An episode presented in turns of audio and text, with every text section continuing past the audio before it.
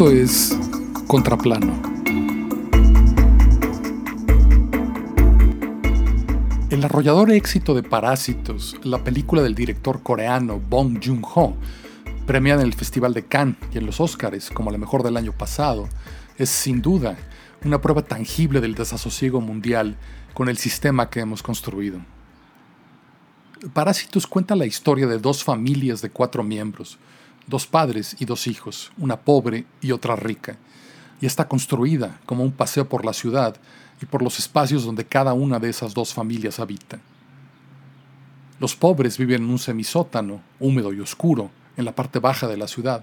y los ricos en la parte alta, en una casa de diseño minimalista que enmarca un amplio jardín con un gran ventanal.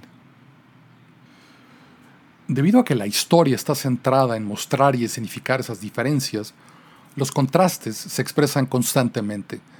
con elementos tan simples como la luz. Y así, cuanto más pobre eres, por ejemplo,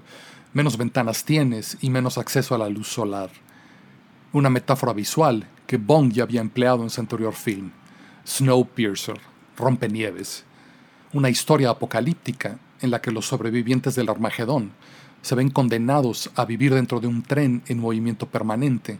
y los pobres a vivir hacinados y sin ventanas en los vagones en la cola del tren. En Snowpiercer, toda la historia consiste en desplazarse horizontalmente, desde la cola hasta la punta del tren. En Parásitos, el desplazamiento es vertical,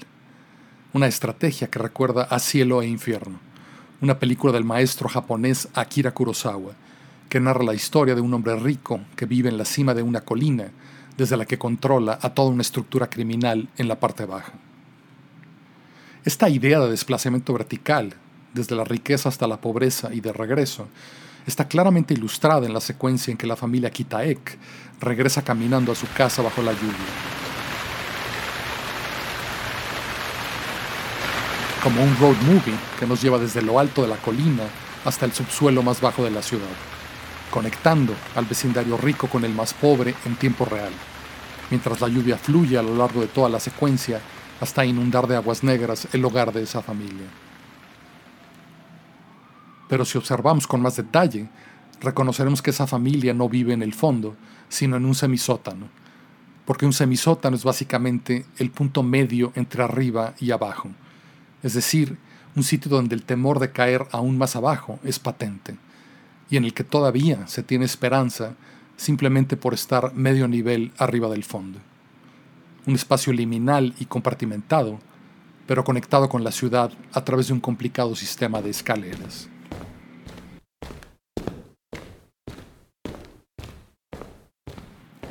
De esta manera, las escaleras se develan como los elementos clave de la película y definen un teatro para que todos los personajes de esta historia se observen o se escondan mientras se desplazan. Cuando Lee Han, el diseñador de producción de Parásitos, leyó las muy específicas demandas del guion de Bong, que establecía con precisión las relaciones espaciales entre los personajes, que debían espiar a otros mientras descendían, o esconderse detrás de una esquina cuando alguien subía, decidió que las dos locaciones de la película, las dos residencias de las dos familias tendrían que ser diseñadas y construidas para dar cabida a las cámaras y permitir las complejas coreografías que Bong imaginaba dentro de esos espacios. La casa de la familia Park es una de las piezas de diseño de producción más asombrosas en la memoria cinematográfica reciente, y la historia detrás de su creación añade una nueva capa de complejidad a esta obra maestra. Una estructura ancha que tiene profundidad en lugar de altura, para adaptarse a la relación de aspecto de 2.35 por 1 del formato cinematográfico de la película. Sobre ella, Lee Han declaró en una entrevista con la revista IndieWire que no era arquitecto, pero que estaba seguro de que hay una diferencia precisa en cómo un arquitecto concibe un espacio y cómo lo hace un diseñador de producción. Y así, como Parasite usa iluminación natural en casi toda la película, la casa se construyó en un lote al aire libre, tomando en cuenta la dirección del sol para determinar las posiciones y tamaños de las ventanas. Y antes de construir ese set,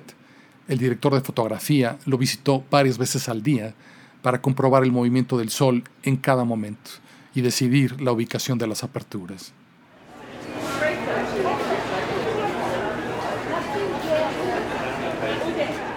El vecindario popular donde vive la familia Kitaek es también un set diseñado y construido para poder ser inundado. Y para evitar la apariencia de un decorado, Lihan decidió que en lugar de intentar construir un barrio, simplemente lo trasplantaría. Así que fabricó moldes de silicón de ladrillos reales de algunos de los vecindarios marginales que visitó, comprándole a sus habitantes sus puertas de azulejos, los marcos de sus ventanas y hasta la tela de sus mosquiteros y portones, para ir colocándolos en el set. Un proceso lento y meticuloso que le tomó varios meses. Así fue como nació ese vecindario que Bong llamaba en su guion el Templo de los Excrementos.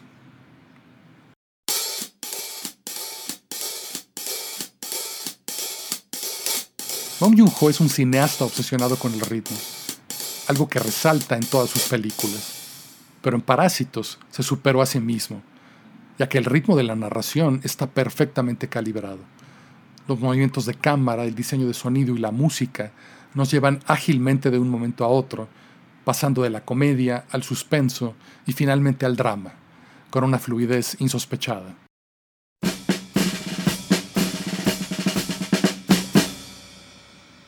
Parásitos es también una historia de control por lo que la cadencia de la película está muy regulada. Pero cuando experimentamos el control absoluto, cuando la familia pobre logra infiltrarse y controlar a la familia rica, el plan perfecto comienza a derrumbarse y el propio montaje de la película comienza a desmoronarse también. Y así, los fluidos ascensos y descensos se convierten en el segundo acto de la película, en caóticos meandros y caídas descontroladas, como la de la piedra que simbolizaba la buena fortuna de la familia pobre en el primer acto, que termina rodando descontrolada, provocando una avalancha por las escaleras del sótano.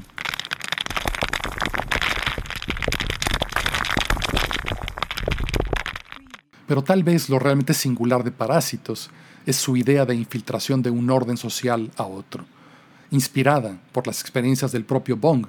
cuando fue tutor del hijo de una familia adinerada, y por supuesto el descubrimiento final de que hay otros parásitos hospedados en el anfitrión, mucho antes que nosotros.